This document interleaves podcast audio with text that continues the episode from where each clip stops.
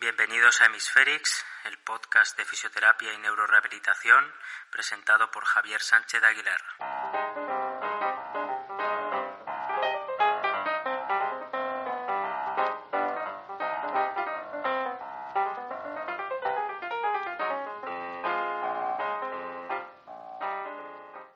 En el episodio de hoy voy a hablar sobre el undécimo Congreso Mundial de Neurorehabilitación que se realizó online durante los días 6 al 11 de octubre del 2020, coincidiendo con el vigésimo quinto Congreso de la SOFMER, que es la Sociedad Francesa de Medicina Física y Rehabilitación.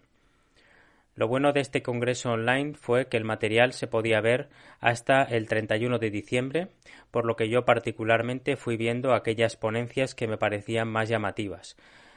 También los pósters tuvieron su espacio y si no me equivoco hubo unos 200 pósters. Como suele ser habitual, el Congreso tuvo diferentes áreas o temas de estudio, como por ejemplo robótica, neuroortopedia, esclerosis múltiple, rehabilitación sensorial, diseño de estudios, espasticidad, neuropediatría, ejercicio, neuroplasticidad, estimulación cerebral, desórdenes de conciencia, etc. En un principio pensé en hacer el episodio en base a algunos de estos temas, pero posteriormente pensé que eso iba a ser inabarcable, por lo que he decidido resaltar ocho ponencias que me parecieron especialmente interesantes, dentro de que pude visualizar aproximadamente setenta ponencias.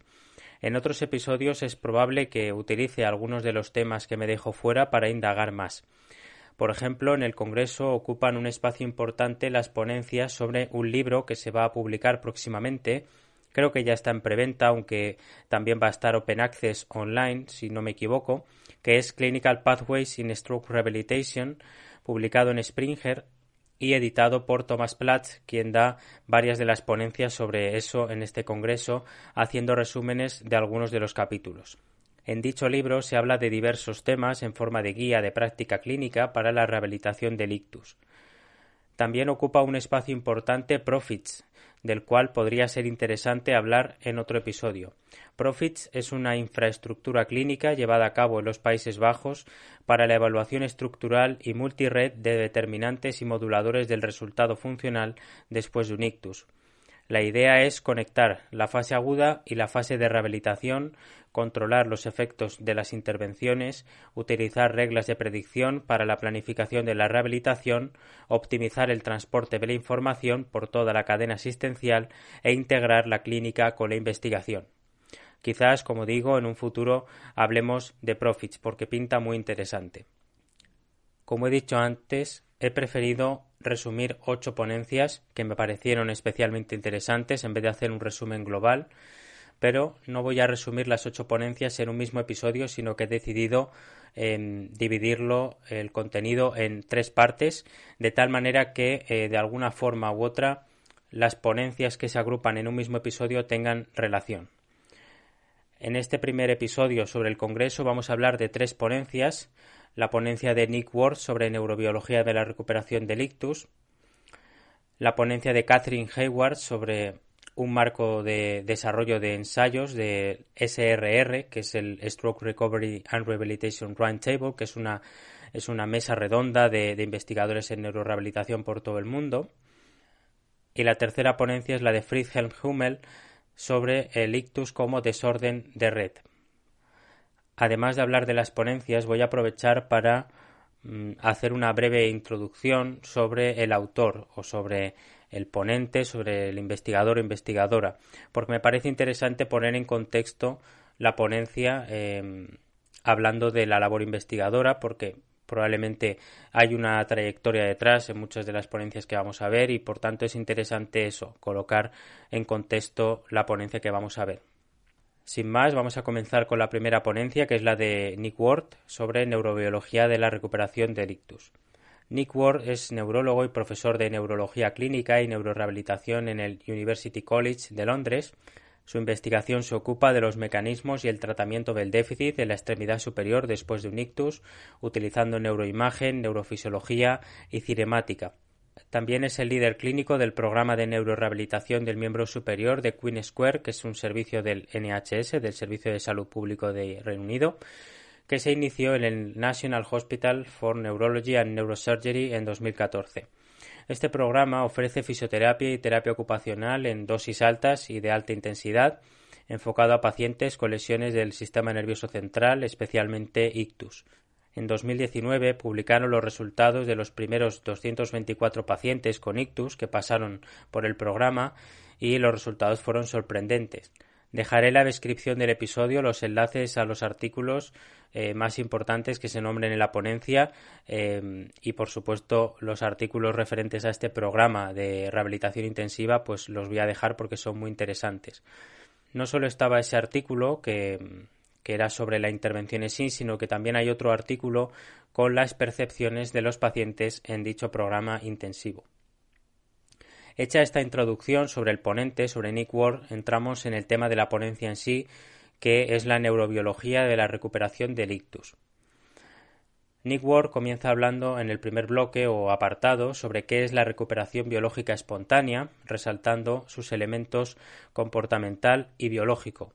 En las primeras semanas después del ictus se produce una recuperación biológica espontánea y se puede establecer una curva con el tiempo como eje X y la habilidad funcional como eje Y y vemos como en los primeros dos meses hay una gran pendiente de la recta de recuperación y se produce una meseta hacia los seis meses que incluso en algunos casos puede ir bajando hasta los cinco años después de la lesión.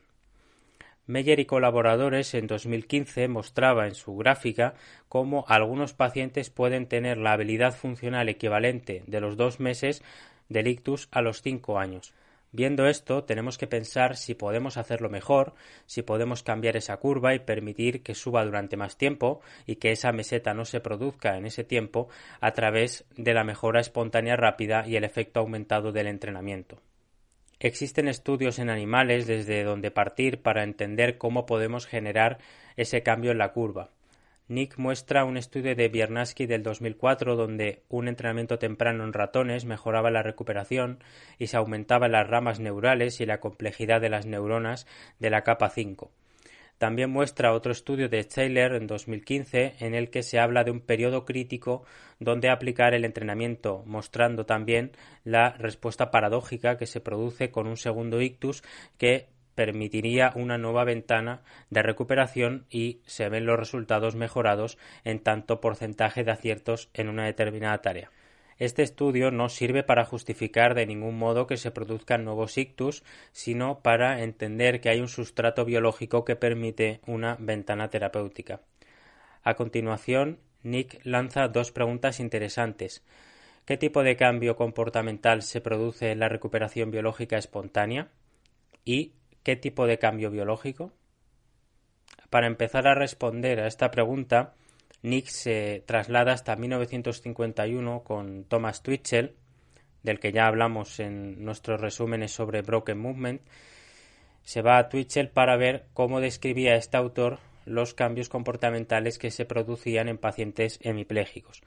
Así también se mencionan las fases de Brunstrom, utilizándolas como continuo para mostrar cómo debe producirse la recuperación comportamental muy ligada a la reducción de la espasticidad. Si nos vamos a humanos, tenemos el estudio de Van Cordelar en 2014, donde se muestra el impacto del tiempo en la calidad del control motor, medido con cinemática de la tarea de alcance, en la del miembro superior tras un ictus.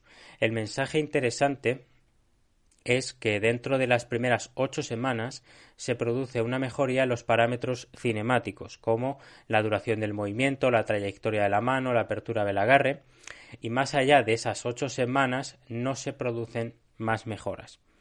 En la línea tenemos el estudio de Juan C. Cortés del 2017, donde se muestra el corto periodo de ventana para la recuperación del control motor del miembro superior tras un ictus, medido también con eh, cinemática del alcance.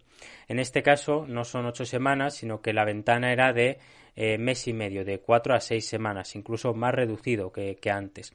Estos estudios vienen a plantear la hipótesis de que la recuperación comportamental requiere reparación neural, entendiendo la recuperación comportamental como el retorno hacia eh, la normalidad del control motor. A continuación, Nick muestra un modelo para entender cómo podemos mejorar esas ventanas de recuperación. Lo que se quiere mejorar es el outcome, el resultado, que podríamos llamar output.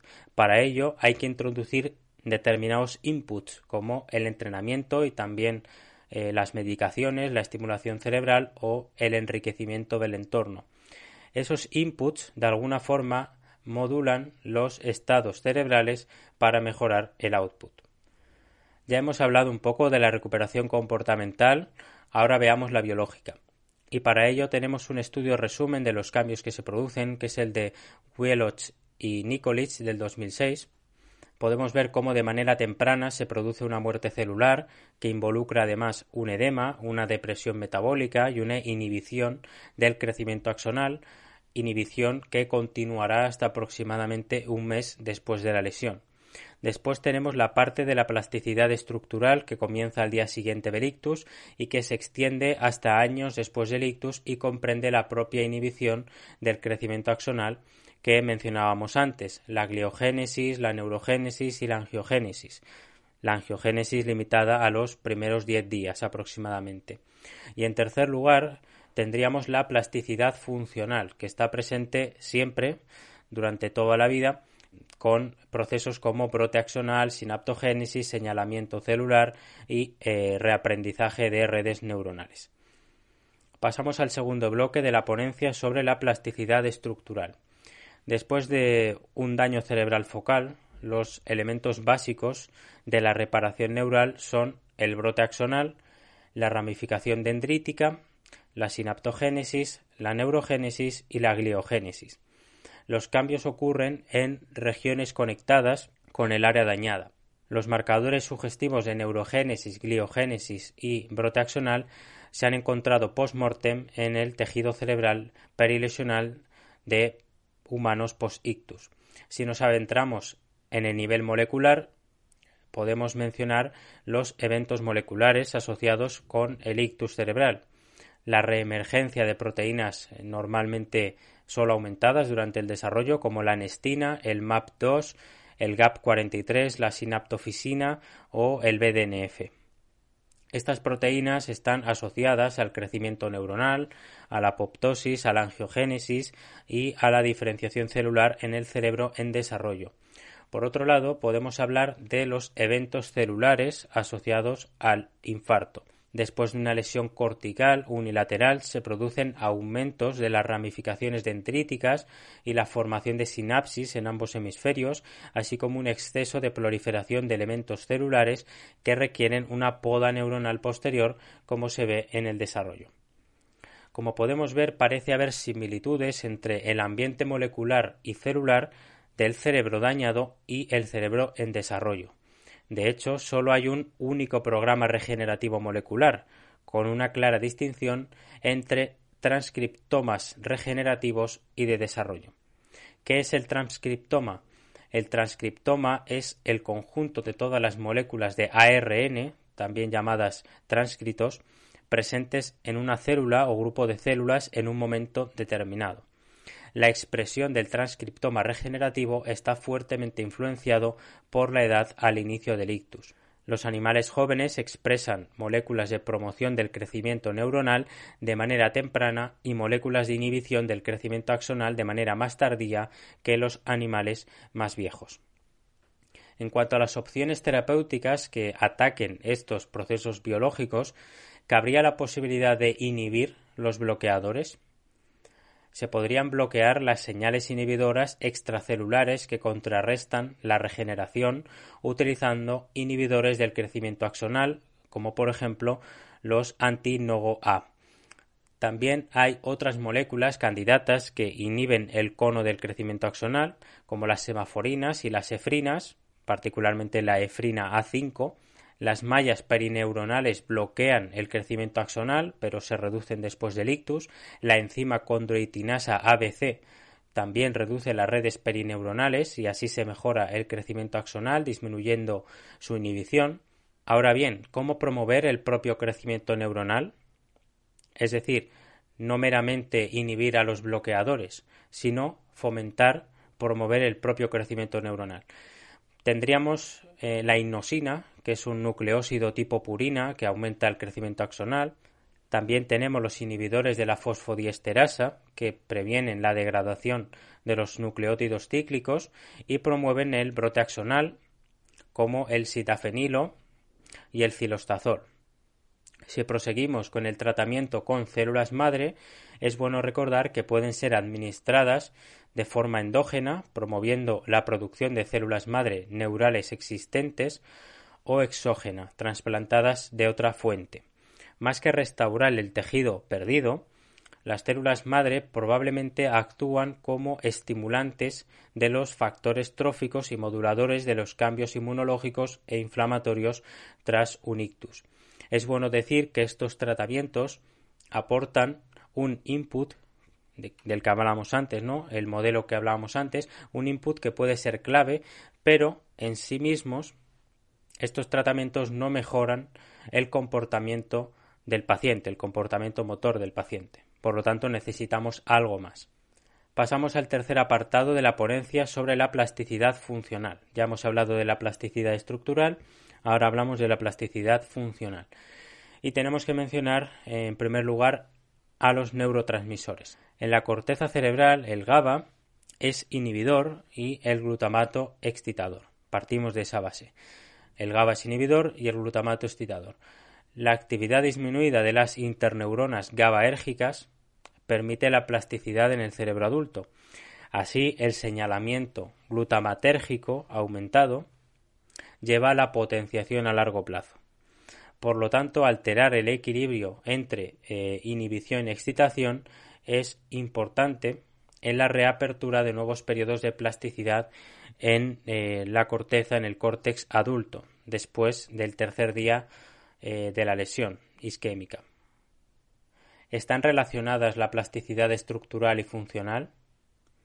Pues bien, parece que el cambio en ese equilibrio que hemos mencionado antes, excitación-inhibición, en tanto señalamiento GABAérgico reducido y glutamatérgico aumentado, puede llevar a ciertos cambios estructurales que serían los siguientes.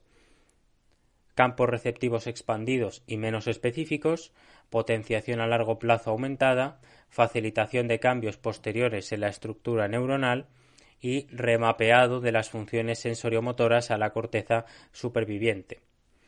En cuanto a los mecanismos tempranos de plasticidad funcional post-ictus, tenemos que hablar de dos: la excitabilidad aumentada y la hiperexcitabilidad. La excitabilidad aumentada o la hiperexcitabilidad se refiere a que el aumento de la estimulación del receptor AMPA y la reducción de la inhibición del GABA llevan a una mayor excitabilidad neuronal, que aumenta el señalamiento del BDNF, que a su vez aumenta la potenciación a largo plazo, que a su vez favorece el brote axonal y, en última instancia, favorece la recuperación. Y el segundo mecanismo es la hipoexcitabilidad. ¿En qué sentido?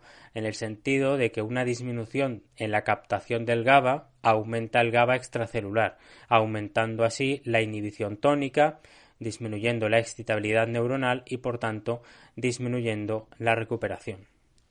Por tanto, parece ser que la recuperación biológica espontánea está unida a una restitución homeostática de la actividad cortical, en tanto aumentada por la reducción del señalamiento fásico del GABA o bloqueada por una inhibición tónica excesiva del GABA. De nuevo, es el juego del equilibrio inhibición-excitación mediado por los neurotransmisores. Al final, estos cambios lo que llevan es a la modificación o no de la estructura axonal que es la que posteriormente va a determinar la recuperación motora. Pasamos al cuarto y último bloque de la ponencia sobre los estudios clínicos o tratamientos de recuperación biológica. Hay diversos fármacos que pueden interactuar con estos procesos biológicos de los que hablamos. Así, la fluoxetina interviene para favorecer la excitabilidad neuronal, reabriendo el periodo crítico de plasticidad mediante la disminución de la inhibición mediante el GABA, la inhibición GABAérgica, e incrementando la expresión del BDNF. Por otro lado, tendríamos el alfa-5-IA, que es un eh, modulador alostérico negativo que actuaría a nivel de la hipoexcitabilidad. Esta molécula tiene como objetivo la subunidad alfa-5 del receptor eh, GABA-A, extrasináptico para revertir la inhibición tónica que se produce tempranamente tras un ictus. Lo interesante de todos estos datos que estamos viendo, al margen de la especificidad neurobiológica ¿no? y los nombres que estamos viendo, es cómo todo va confluyendo, según Nick Ward, eh, a ese equilibrio excitación-inhibición, a ese manejo de los neurotransmisores y cómo se hace o se genera una cadena de procesos que al final eh, llevan hacia eh, procesos tan claves como el brote axonal. Si miramos algunos estudios farmacológicos como los de Chabriat en 2019 y el Focus Trial, vemos cómo han fallado en demostrar una efectividad de determinados fármacos sobre la recuperación del ictus debido a que las preguntas estaban mal formuladas, las preguntas de, los estudios. Lo que se ignoraba en estos estudios es la intervención comportamental, que ya Nick Ward nos ha dicho que es ese añadido que hay que dar porque los tratamientos em, farmacológicos, los tratamientos de células madre no son suficientes. Como digo, lo que se ignoraba en esos estudios es la intervención comportamental y en cambio se preguntaban si el tomar un eh, medicamento meramente mejoraba la recuperación. Estos estudios se llevaron a cabo en entornos de usual care, es decir, de tratamiento habitual, pero sin embargo sabemos que ese tratamiento comportamental modula el estado cerebral, pero no necesariamente conlleva un cambio comportamental en el paciente. A raíz de esto, Nick Ward y otros autores muy conocidos como Gerd Quackel y Thomas Carmichael, Thomas Carmichael, uno de los coautores de Broken Movement que estamos resumiendo en este podcast, han publicado recientemente en Neurology y Stroke comentando varios aspectos relacionados con esto. Por ejemplo, en el artículo Time for the Next Stage of Stroke Recovery Trials del 2020, que viene a decir tiempo para una nueva fase de los estudios de recuperación del ictus, se menciona que los modelos preclínicos actuales son subóptimos y que la recuperación del ictus requiere de actividad o entrenamiento comportamental, es decir, de terapia. O en el artículo Blowing Up Neural Repair for Stroke Recovery, traducido como eh, explotando la reparación neural para la recuperación del ictus, dicen los autores que es necesario estratificar pacientes y que se deben usar medidas de resultado apropiadas y no abusar de escalas como la de ranking. Quizás también las preguntas adecuadas vayan en la línea de cómo utilizar determinados fármacos selectivamente para determinados mecanismos neuronales o procesos neuronales y posteriormente qué terapias utilizar para llevar la recuperación al máximo posible. Así, la fluoxetina podría reabrir la ventana de recuperación biológica que permitiría mejorar el comportamiento motor con el entrenamiento. Y en esa línea, los biomarcadores pueden ser útiles en el afinado de dichas preguntas y orientación de los resultados. Por ejemplo, la magnetoencefalografía es un marcador que provee un marco para entender los mecanismos de plasticidad importantes para la recuperación. Y en este sentido, los pacientes se recuperan peor si tienen oscilaciones de baja frecuencia aumentadas y un rebote beta menor después de la estimulación táctil del dedo. Así, por ejemplo, el zolpidem llevaría a una mejora clínica a través de revertir esas oscilaciones beta perilesionales. Con este ejemplo vemos el potencial que tienen estos biomarcadores para orientarnos hacia una especificidad brutal de los tratamientos eh, farmacológicos.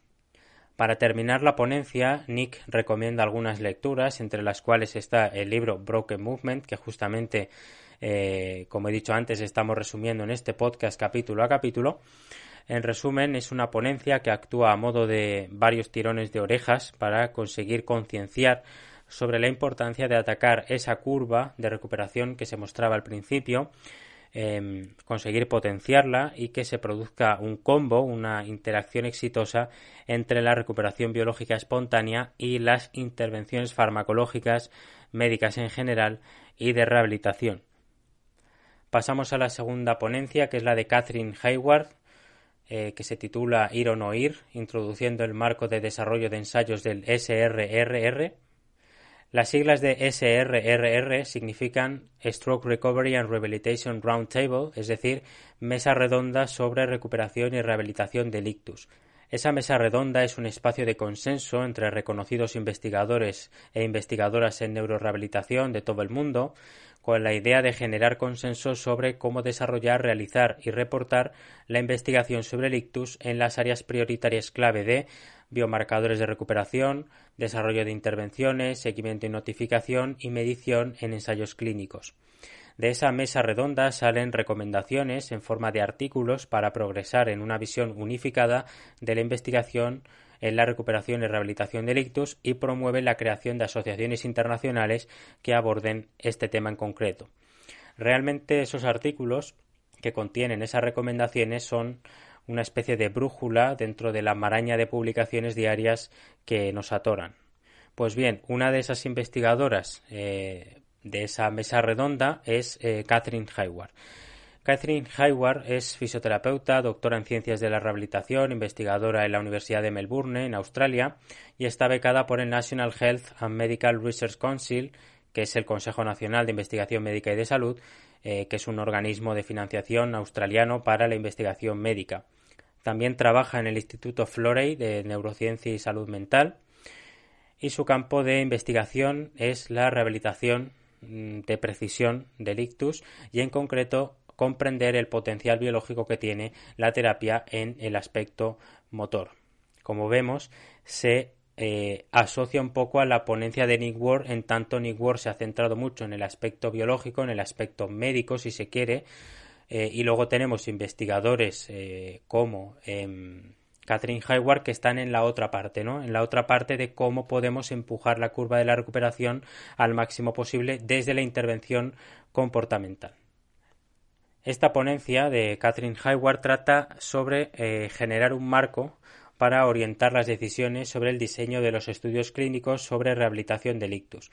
Especialmente lo, dice porque cada vez hay más publicaciones científicas y en principio eh, eso es positivo, pero es muy probable que muchas de ellas partan de una base o de un camino que no lleva a ningún sitio o eh, a un sitio equivocado. Y para mostrar ese marco de orientación a la hora de pensar sobre realizar un estudio, recurre a cuatro preguntas que debemos hacernos que operan como unidades de conocimiento, que serían las preguntas de qué, quién, cuándo y cuánto. Dentro de cada una de esas preguntas eh, hay que hacer una línea de gradación según la confianza que tenemos sobre lo que ya está publicado sobre el tema que queremos estudiar. Si se da el caso de que hay confianza en las cuatro preguntas, la toma de decisiones es de go, de ir, ¿no? Eh, y viceversa. Si la mayoría de las eh, preguntas nos arrojan eh, muy poca confianza o nula, pues nos daría la, la idea de no go, de no ir, ¿no? De no, de no hacerlo así, de intentar cambiar a otra forma, de, mm, de estudio. Ahora bien, esto no es tan sencillo como lo que va a mostrar aquí en resumen eh, Hayward y por eso adjuntan en la presentación un código QR que nos lleva a un artículo suyo sobre este tema que nos habla de los métodos para resolver el problema de la toma de decisiones. Y este eh, artículo, como otros que voy a dejar, eh, lo dejaré en la descripción del episodio para que podáis echarle un vistazo y profundizar. Para ilustrar este marco de toma de decisiones, eh, Catherine recurre a un ejemplo hipotético. ¿no? Imaginemos que em, queremos estudiar la recuperación del miembro superior utilizando un tratamiento comportamental determinado con el objetivo de mejorar la recuperación. ¿no? Este puede ser un, como una frase, como una introducción de muchos de los estudios que estamos acostumbrados a leer. En primer lugar, nos dice Catherine, hay que comprender a qué nos referimos con recuperación del miembro superior, para lo cual es importante conocer los modelos animales, como normalmente eh, ratones, y eh, después ir al modelo humano y ver las similitudes y las diferencias. En este caso, eh, es muy curioso porque Catherine nos pone dos vídeos que van a la vez, ¿no? De una misma tarea, dentro de que una es en, un, en una rata y la otra es una persona. Eh, y la tarea es eh, coger una pelota de tenis que está enfrente de, del animal o del humano, ¿no? Y vemos un poco las similitudes y las diferencias que hay en esa conducta, ¿no? En ese comportamiento motor.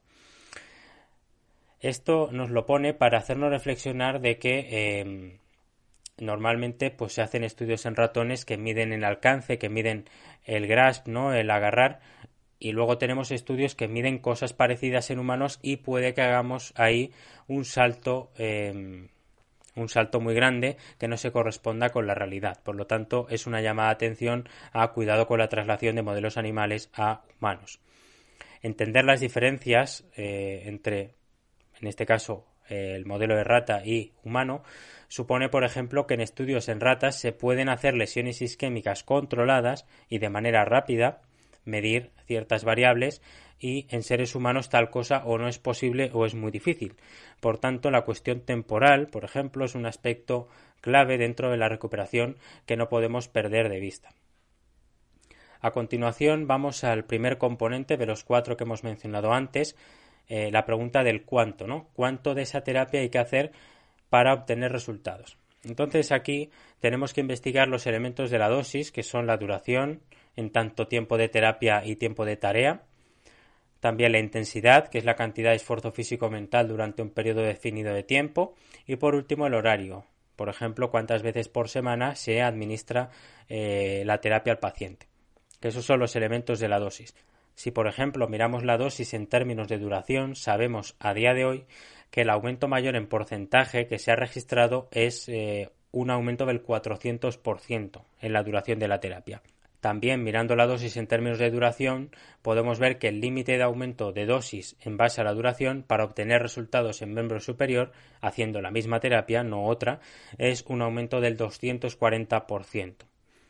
Y por último, que las sesiones no superiores a 30 minutos, eh, pues según los estudios, no reportan beneficios. Por tanto, parece que eh, tenemos hay un baremo de temporal, ¿no? Por el que más o menos guiarnos. Respecto a la intensidad como otro elemento de la dosis, también tenemos variabilidad, porque, por ejemplo, eh, según un estudio de Catherine Lang en 2016 en pacientes crónicos, donde se evaluaba el efecto de diferentes dosis en base a las repeticiones, no hubo evidencia de un efecto dosis-respuesta sobre la capacidad funcional del miembro superior. Por tanto, en el diagrama de las preguntas y la confianza respecto a ese elemento de la cantidad, podríamos decir que no tenemos mucha confianza, seguramente por no tener en cuenta en los estudios todas las dimensiones de la dosis y por una falta de estudios en fase aguda que determinen el umbral de la dosis. Ya hemos hablado del componente de la cantidad, ahora pasamos a la pregunta o al componente del qué. ¿Qué intervención terapéutica escoger para mi estudio? Catherine nos presenta tres opciones la terapia de movimiento inducido por restricción, la Constrained Induced Movement Therapy, el entrenamiento repetitivo de tareas y el entrenamiento con dispositivos electromecánicos. Brevemente diremos que la CI Therapy ha mostrado mejoras en la función, el entrenamiento repetitivo de tareas por sí solo conlleva pequeñas mejoras, y que los dispositivos electromecánicos no implican mejoras consistentes, según los estudios de Berwick, Merholz y el ensayo Ratuls del 2019. También se dice que no hay una clara evidencia a favor de una intervención o de ingredientes activos y que algunas intervenciones multifacéticas muestran resultados prometedores cuando se elimina la confusión de la dosis, aludiendo justamente al estudio de Nick Ward del Queen Square que hemos eh, nombrado antes. Por lo tanto, volviendo al diagrama, como en el caso de la cantidad, también no podemos tener confianza en, el componente del qué, en la terapia elegir, por una falta de comprensión de los ingredientes activos y por una falta de ECAS, eh, e de estudios eh, controlados aleatorizados, comparativos evaluando intervenciones multifacéticas. El siguiente componente es el quién. ¿Quién es el sujeto de mi intervención? Y aquí es donde entra la biología, en concreto los biomarcadores, que pueden evitar que abusemos de, la etiqueta ictus isquémico o directamente ictus, ya que conlleva a una heterogeneidad que siempre se va a expresar en los resultados de una forma u otra. Los biomarcadores presentan un camino a seguir para estratificar a los pacientes con el fin de reducir la varianza y aumentar la potencia de los estudios, lo que a su vez permitiría tamaños de muestra más pequeños. Además, el fenotipo conductual final después del ictus puede surgir de muchos estados biológicos diferentes, lo que podría resultar en respuestas terapéuticas diferenciales. Además, la inclusión de biomarcadores apropiados puede mejorar la capacidad de separar a los que responden al tratamiento de los que no responden. Por lo tanto, los ensayos clínicos deben basar la elegibilidad de los participantes en algo más que la presencia de un ictus o una determinada puntuación en un test medido al borde de la cama. En cambio, la selección de pacientes debe incluir biomarcadores apropiados. Idealmente, estos eh, estarán vinculados con los métodos preclínicos, así como con el mecanismo biológico de la terapia o el tratamiento en investigación. Por ejemplo, recientemente se definió un umbral por el cual ningún paciente en la etapa subaguda temprana y tardía con más del 63% de lesión en el tracto espinal logró ganancias clínicamente importantes asociadas con una terapia robótica. Este resultado resalta el papel ascendente que las medidas de neuroimagen deben desempeñar en la toma de decisiones clínicas para la rehabilitación. Luego, además, existen algunos modelos de predicción que están publicados, como el PREP o el TWIST, para el miembro superior e inferior respectivamente, que nos pueden aportar más datos que lo que decíamos antes, que una etiqueta clínica como ictus o grupo leve, moderado, severo. Si volvemos al diagrama de los componentes, en este caso no estaríamos tan al extremo de falta de confianza, pero eh, estaría cerca. Y esto podría deberse a la falta de evaluaciones fiables y válidas que distingan subgrupos biológicos, a una falta de aplicación a pacientes más graves y a la falta de evaluación multicéntrica de enfoques de estratificación potencial. Por último, tenemos el componente temporal, el cuándo. ¿Cuándo aplicar la terapia? Actualmente el esquema temporal que se utiliza para el ictus está basado en cinco etapas. Etapa hiperaguda de 0 a 24 horas, aguda de 1 a 7 días, subaguda temprana de 7 días a 3 meses, subaguda tardía de 3 a 6 meses y crónica más de 6 meses. En cada una de esas fases hay determinados fenómenos neurobiológicos que las caracterizan. Justamente hemos hablado de ellos antes cuando hablábamos sobre la ponencia de Nick Ward. Lo que es bueno recalcar es que esas fases no son temporalmente idénticas a las que se presentan en modelos animales, como en monos y ratas. La diferencia más notable es que la fase subaguda temprana en monos es de 7 días a 6 semanas, en ratas de 5 días a un mes, la fase subaguda tardía en el mono es de 6 semanas a 3 meses y en ratas de 1 a 2 meses, y finalmente la fase crónica en monos es a partir de tres meses y en ratas a partir de dos meses, con lo cual vemos que hay notables diferencias temporales que claramente se expresan de manera diferente a nivel neurobiológico. Estas diferencias también se expresan en los estudios. Por ejemplo, la mayor parte de los estudios en monos y ratas se lleva a cabo entre la fase aguda y subaguda temprana, mientras que en humanos es totalmente diferente. El 54% de los estudios se realizan en la fase crónica, el 34% en fase subaguda y solo el 12% en fase aguda.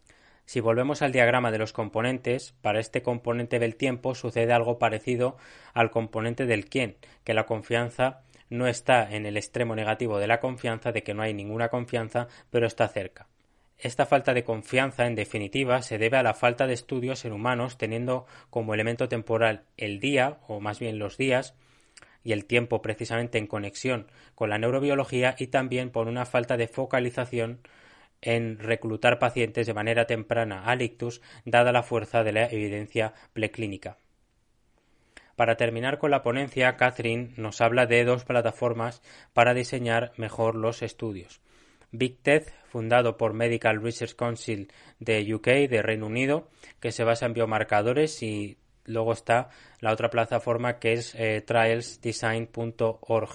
Según he podido ver, eh, Trials Design no está disponible, eh, me daba error en la página web, pero Big sí. También nos muestra un ejemplo eh, Catherine de cómo se puede utilizar este modelo de los cuatro componentes a las recomendaciones de las guías de práctica clínica. Por ejemplo, si vemos la CI Therapy, cada guía por separado, eh, por ejemplo, la canadiense, la australiana, la americana, etcétera, cada guía da una recomendación de la Constraint Induced Movement Therapy que puede eh, que tenga en cuenta cada uno de los cuatro componentes o no. Por ejemplo, ninguna de las guías nos dice nada respecto del componente del tiempo, como ejemplo final de la ponencia, Catherine nos muestra eh, una encuesta a 225 clínicos eh, realizada en Australia para ver si había un protocolo para el tratamiento del miembro superior en base a los cuatro componentes. Y vieron que Para el tiempo, el 62% no tenía un protocolo, para la cantidad, el 84%, para el qué, para la terapia en sí, el 61% y para el quién, el 73%. Con lo cual, estos datos nos confirman que parece que no tenemos muy claro cuál es el protocolo de tratamiento del miembro superior. Y al final, esta ponencia es eh, otro tirón de orejas, eh, metafórico, como Nick Ward antes, para llevar a cabo mejores estudios y atreverse a dar el salto, a dar el paso a sistematizar las intervenciones y eh, dar el paso también a utilizar los biomarcadores. Pasamos a la tercera ponencia del episodio, que es la ponencia de Friedhelm Hummel, que se titula Ictus como desorden de red, consideraciones para estrategias de intervención personalizadas. Esta ponencia tiene como leitmotiv concebir el ictus como un desorden de red y para ello Hummel se basa en dos ejemplos, la conectómica y la integridad entre M1 y la corteza premotora ventral.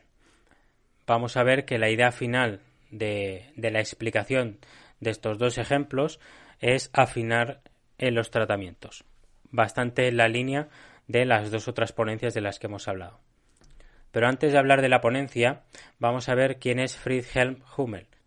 Friedhelm Hummel es neurólogo, presidente de la Fundación de Fitech en Neuroingeniería Clínica, dirige el Brain Mind Institute y el Laboratorio Hummel en el CNP, que es el Centro de Neuroprostética del EPFL. El EPFL es la École Polytechnique Fédérale de Lausanne, en Suiza.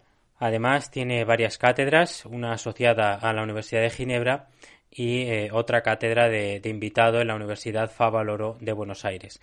La investigación de Hummel se centra en la neuroplasticidad, el control motor, el aprendizaje, la estimulación cerebral y la neuroimagen para comprender mejor los mecanismos de recuperación funcional después de un ictus y un envejecimiento saludable y para desarrollar estrategias de tratamiento innovadoras para mejorar la recuperación.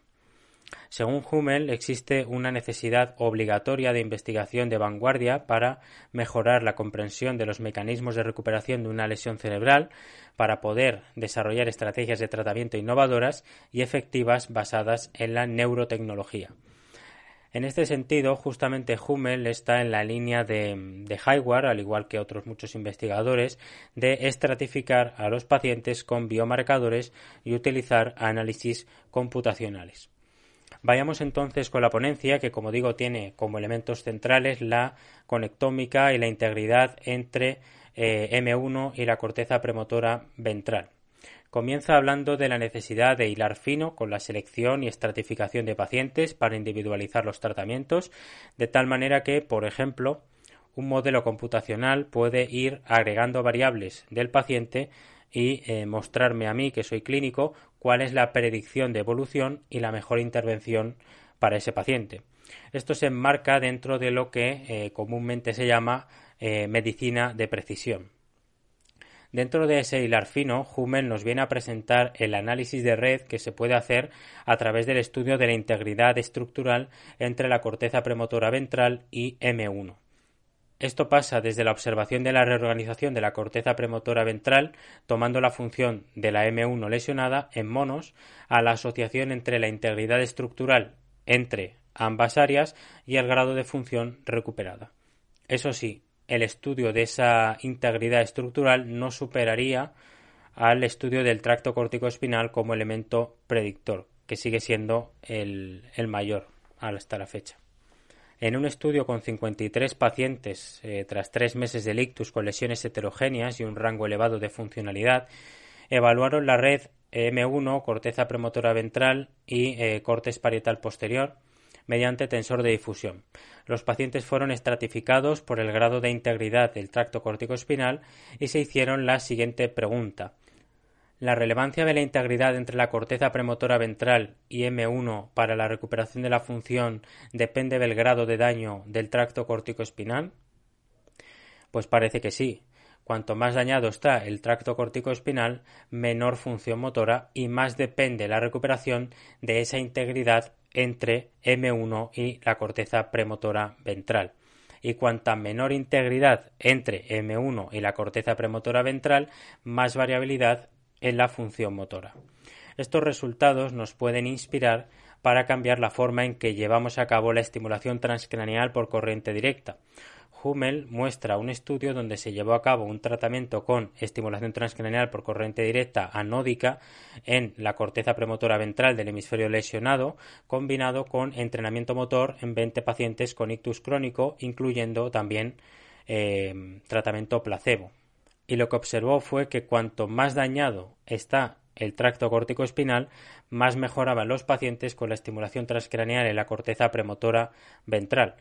Por otro lado, en otro estudio con cinco días de estimulación transcraneal bihemisférica en M1 con eh, fisioterapia y terapia ocupacional añadida, observó que los cambios en el test de Wolf Motor, el Wolf Motor Function Test, que mide actividad en el miembro superior, los, cambios en ese test dependían de cuán dañado estaba el tracto córtico espinal medido con anisotropía fraccional, de tal manera que cuanto menos dañado estaba el tracto córtico espinal, más cambios se producía en el test de Wolf Motor con la estimulación transcraneal combinada con la fisio y con la TEO. Poniendo todos estos datos en común, que parecen un poco liosos, podemos sacar fenotipos para personalizar la intervención de la estimulación cerebral, de tal manera que si el tracto corticoespinal está significativamente lesionado, habrá una respuesta limitada a la estimulación en M1, pero fuerte si se estimula la corteza premotora ventral, y en segundo lugar, si el tracto corticoespinal está dañado levemente, habrá una respuesta fuerte a la estimulación en M1, pero limitada si se estimula la corteza premotora ventral. Con esa conclusión termina Hummel esa primera parte sobre la integridad entre M1 con la corteza premotora ventral. Ahora pasa al análisis de red con conectómica. El término conectoma se refiere a la matriz de conexiones altamente organizadas del cerebro humano, son 86.000 millones de neuronas y 500 billones de sinapsis. Para entender mínimamente lo que es el conectoma hay que entender lo que es un hub y un rich club. Dentro de una red neuronal, los hubs son nodos eh, más importantes, los más vitales, porque tienen una fuerte influencia en la comunicación e integración de la información, así como en la función global de la red. Esos hubs son zonas de alta densidad de conectividad son como centros de comunicación a partir de los cuales se distribuye la información. Son zonas donde las diferentes áreas del cerebro tienden a conectarse eh, para que ella distribuya la información en múltiples sitios. Ahora bien, un rich club es el fenómeno de redes que está presente cuando los nodos muy conectados de una red están conectados entre sí más densamente que lo que cabría esperar. Al final, un rich club es un conjunto de hubs, ¿no? un conjunto de em, nodos que están muy conectados entre sí. Dentro de lo que entendemos por conectoma, dice Hummel que no es lo mismo el modelo estructural de conectoma que los datos reales que se han recogido sobre el conectoma estructural, por ejemplo, en el estudio de Van Heuvel y Spons del 2011. En este sentido, aquí sale otro concepto, el de backbone o conectoma backbone, que significa eh, literalmente conectoma a columna vertebral, y se refiere a las principales conexiones troncales de una red. Las alteraciones en la conectividad estructural y funcional del cerebro pueden estar relacionadas con que también se conserva la columna vertebral del conectoma funcional individual.